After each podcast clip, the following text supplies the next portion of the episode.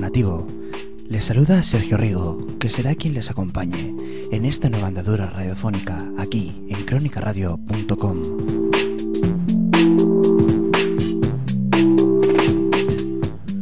Pero ustedes se preguntarán, ¿qué es Deporte Alternativo?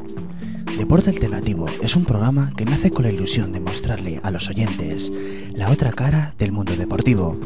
Con esto queremos decir que el programa tratará de acercarles todos esos deportes que no gozan de una gran popularidad entre las grandes masas y quizás después les resulten más interesantes. ¿Nunca les ha sucedido el estar viendo o oyendo una retransmisión deportiva y al rato dejar de prestarle interés por no acabar de entender el mecanismo del deporte disputado?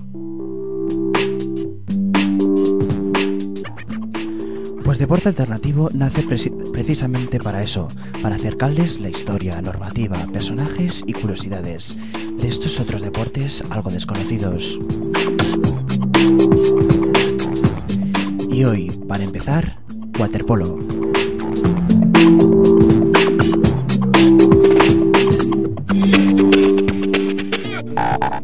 Historias en deporte alternativo.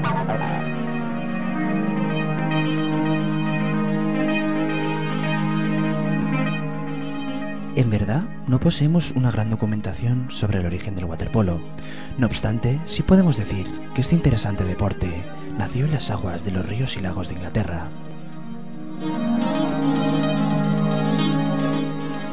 Durante esos caóticos primeros partidos se usaba una especie de pelota de goma inflada y vulcanizada procedente de la India que recibía el nombre de pulu.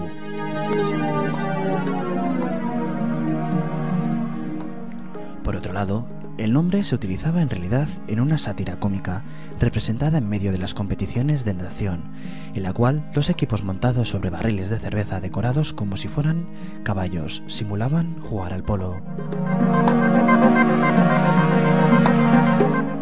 Ya en 1870, el London Swimming Club desarrolló la primera normativa que permitía la práctica del rugby en las piscinas, aunque los primeros partidos que se jugaron bajo esa disciplina se asemejaron más bien a una batalla campal. En aquel entonces, el gol era válido cuando la pelota se depositaba en el exterior del extremo opuesto de la piscina, y para ello, la táctica más usada entre los jugadores era la de esconderse la pelota dentro del bañador y cruzar la piscina buceando. En 1877 se disputó el primer encuentro en aguas descubiertas, en el río D, un partido de duración indeterminada y que terminó cuando la pelota dejó de ser útil. En 1880, en la vecina Escocia se introdujeron unos cambios en la normativa llamada truche, que permitió una mayor agilidad en el juego. De parecerse al rudo rugby, pasó a ser similar al más estilizado fútbol. También cambió la pelota. De aquella bola de goma vulcanizada se pasó a una pelota reglamentaria de balompié, elaborada con cuero de vaca.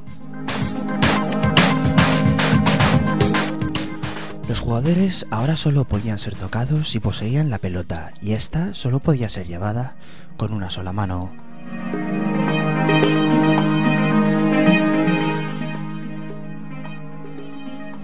Pero no sería hasta 1885 cuando se unificaron todos los reglamentos existentes. Se combinó que todos debían aceptar el texto redactado. Así nacía en waterpolo, tal y como lo conocemos hoy en día.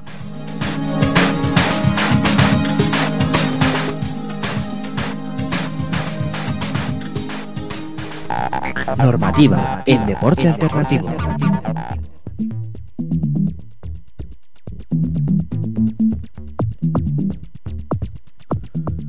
Todo deporte debe tener una normativa que lo rija.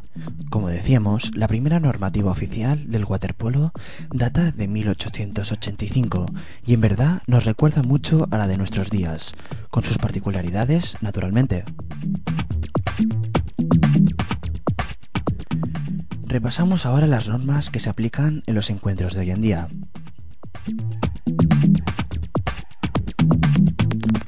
Los equipos cuentan con seis jugadores más un portero. Se diferencian por el color del gorro, generalmente blanco los locales, azul el equipo visitante y rojo los porteros. Existen faltas, expulsiones temporales y expulsiones definitivas. Un partido se divide en cuatro tiempos de juego efectivo, de 8 minutos cada uno, cuando la pelota está en juego. Los jugadores no pueden pisar el suelo de la piscina, ya que está prohibido y generalmente la profundidad no se los permite. Los jugadores tienen que mantenerse todo el partido flotando, lo que les consume mucha energía. Un equipo tiene 30 segundos de posesión de la pelota para efectuar un lanzamiento a la portería contraria. El portero, cuyas funciones son evitar goles, bloquear el balón y rechazarlo para impedir que éste entre en su portería, tiene ciertos privilegios respecto al resto de jugadores, siempre y cuando se encuentre dentro de la zona de 5 metros delante en su portería.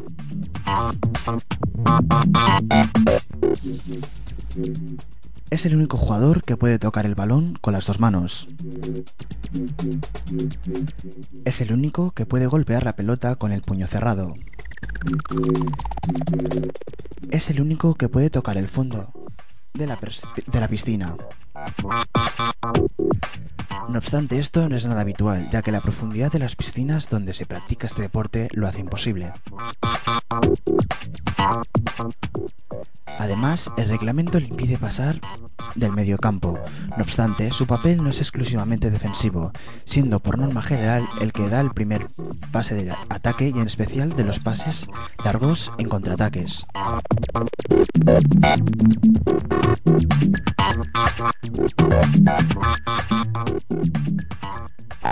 Personajes en deporte alternativo.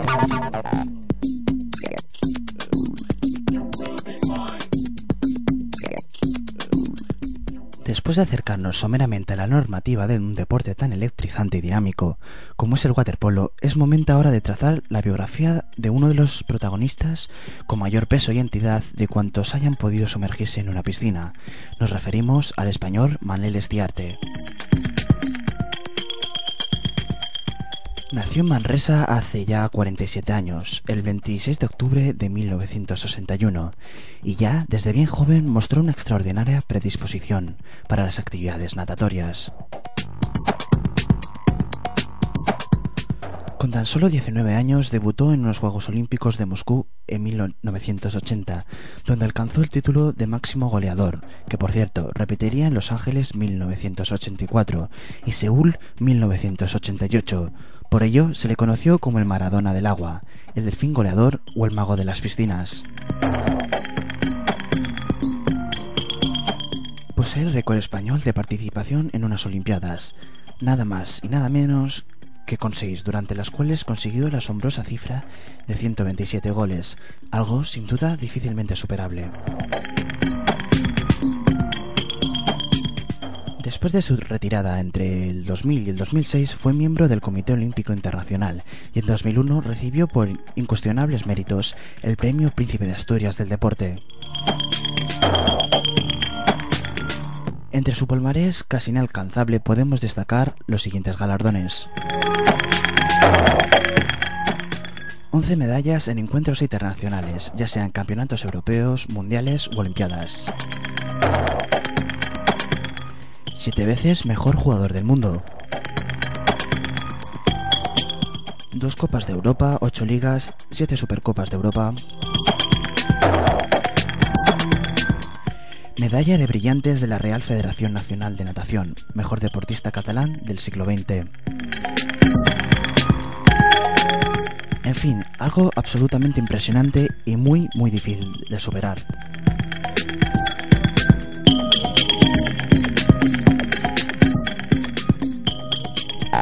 Curiosidades en deporte alternativo.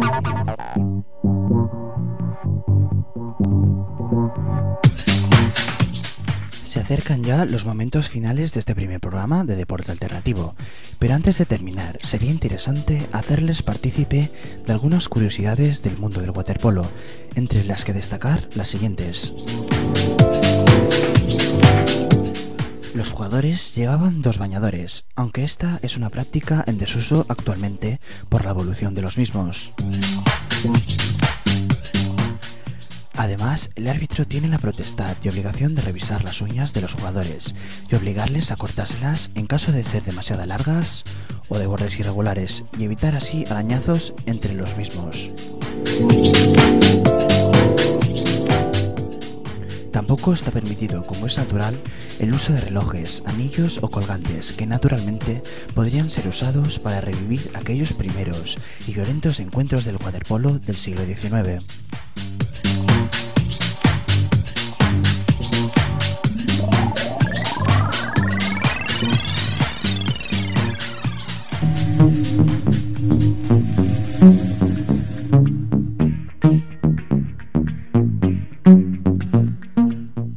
La presente edición de Deporte Alternativo. Deseamos que haya sido de su agrado. Se despiden Sergio Rigo a la voz y dirección y Borja Rigo a la producción y realización técnica. Pueden ponerse en contacto si lo desean a través de la dirección de correo deportealternativo@cronicaradio.com. Nos vemos, hasta pronto.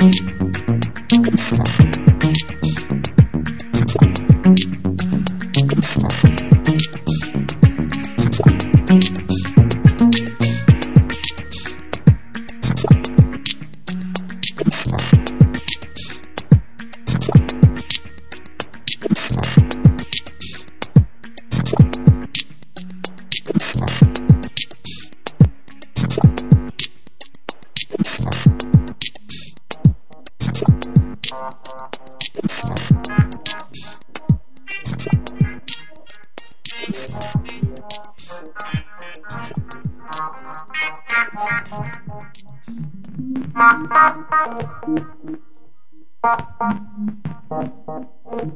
you.